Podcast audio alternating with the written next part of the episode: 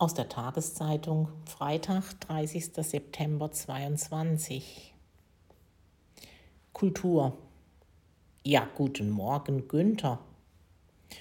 Günther Wallraff begibt sich seit über fünf Jahrzehnten nach ganz unten, will Sprachrohr sein der Verdammten dieser Erde. Zum 80. Geburtstag erinnert sich unsere Autorin an den Enthüllungsjournalisten als Wohnungsvermieter in Köln von Du Fam. Vor einem Haus stehe ich, auf dem groß das Rettungsschiff Cap Anamur gemalt ist. Durch ein Tor trete ich in den Innenhof, gehe über die Treppe auf der linken Seite hinein in das Wohngebäude. Es ist so klein und hutzelig, dass ich, klein und hutzelig, mich reflexartig ducke. Die Maklerin zeigt mir die Wohnung im zweiten Stock. Puh, das ist eine Wohnung? Auch ganz schön klein. Und die Küche, die ist nicht hutzelig, sie ist hässlich. Der Dielenboden, die hohe Decke, große Fenster und die Tatsache, dass man auf eine kleine Terrasse klettern kann, überzeugt mich, das Bewerbungsformular auszufüllen. Die Miete ist nicht günstig, aber wir sind in Köln, wir sind in Ehrenfeld. Zurück bei der Arbeit erhalte ich am selben Tag einen Anruf der Maklerin mit einer Zusage. Bis zu diesem Anruf wusste ich nicht, dass du, Günther Wallraff, mein Vermieter sein wirst. Das ist nun zehn Jahre her.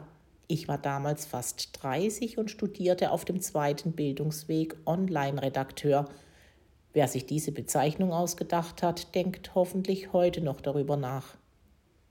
Es ist kaum möglich, Studierenden journalistische Darstellungsformen näher zu bringen, ohne die Grenzen und legendenumwobenen Spielarten des investigativen Journalismus anzuschneiden, die du, Günther, seit über 50 Jahren immer wieder austestest.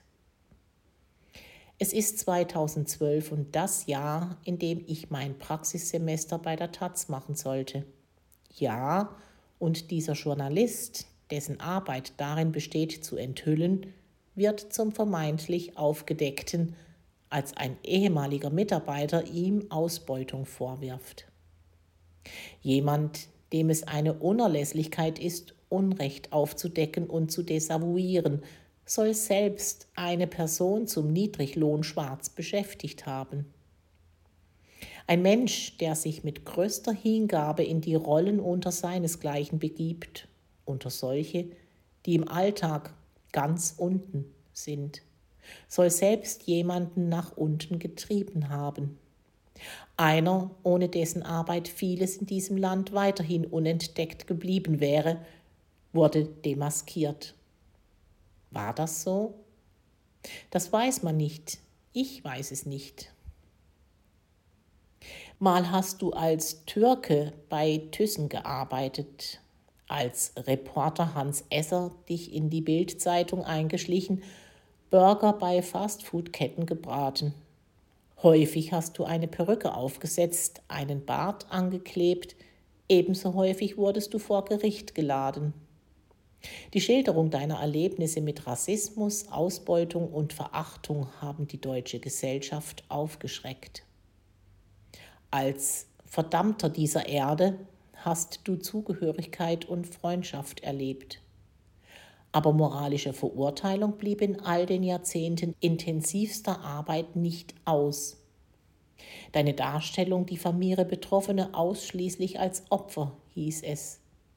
Zu reißerisch sei die Schreibe, zu ungehorsam die Methoden. Zur Unterzeichnung des Mietvertrags lernen wir uns persönlich kennen. Dein Büro ist nur wenige Häuser entfernt. Als wir uns an einem großen Holztisch, umgeben von unzähligen Papierstapeln, hinsetzen, wirkst du ganz hutzelig. Während wir sprechen, pittelst du in irgendwelchen Unterlagen und ich merke, dass du gedanklich längst bei einem anderen Thema gelandet bist. Ja, ja, äh, ja, diese besondere Form der Aneinanderreihung von Ja's werde ich noch oft hören.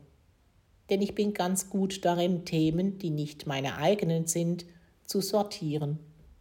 Und so ergab es sich, dass ich dir im Büro aushelfe. Es dauerte nicht lange, bis ich mit deiner Betriebsamkeit konfrontiert wurde. Manchmal wurde ich noch nach Feierabend angerufen, nur um sicher zu gehen, dass wirklich keine dringende Mail mehr eingegangen sei. Und die vielen Mails, die täglich hereinkamen, sie wurden alle gelesen. Bei manchen Nachrichten habe ich nervöse Zuckungen bekommen, so absurd schienen sie mir.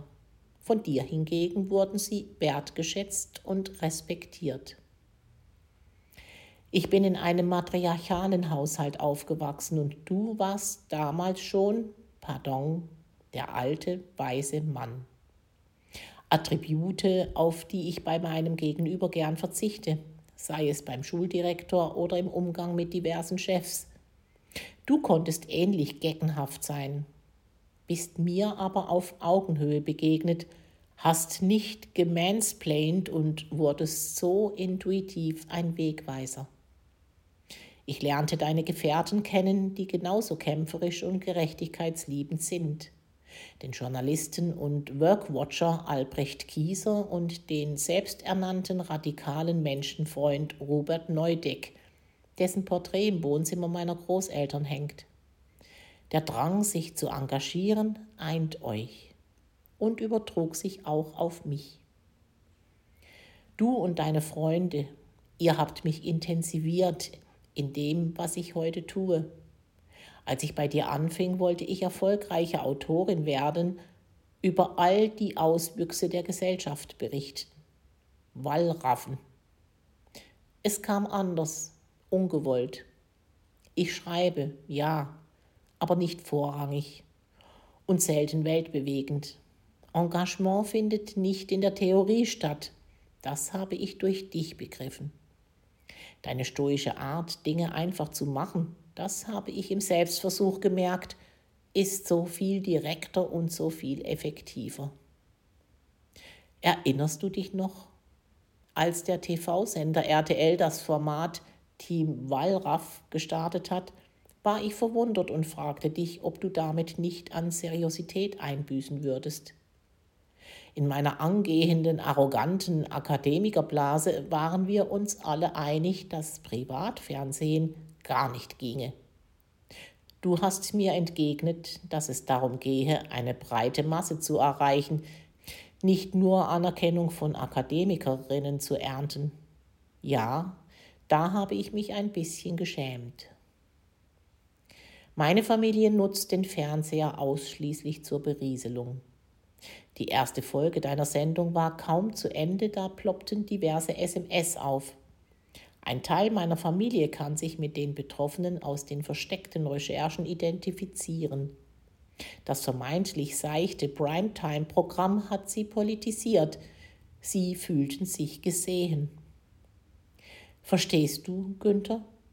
Ich habe nur kurz bei dir gearbeitet. Wir sind, solange ich in der Wohnung gelebt habe, in losem Kontakt geblieben.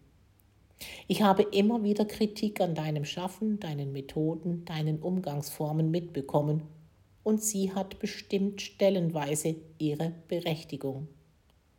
Doch deine Arbeit und ihre Resultate sind wesentlich. Manchmal saß ich auf meiner Terrasse und hörte das Tok-Tok vom Aufschlagen des Tischtennisballs. Die Tischtennisplatte stand in deinem Garten. In der Pandemie habe ich das Spielen gelernt. Vielleicht fordere ich dich auf deine alten Tage doch mal heraus. Was meinst du? Ja?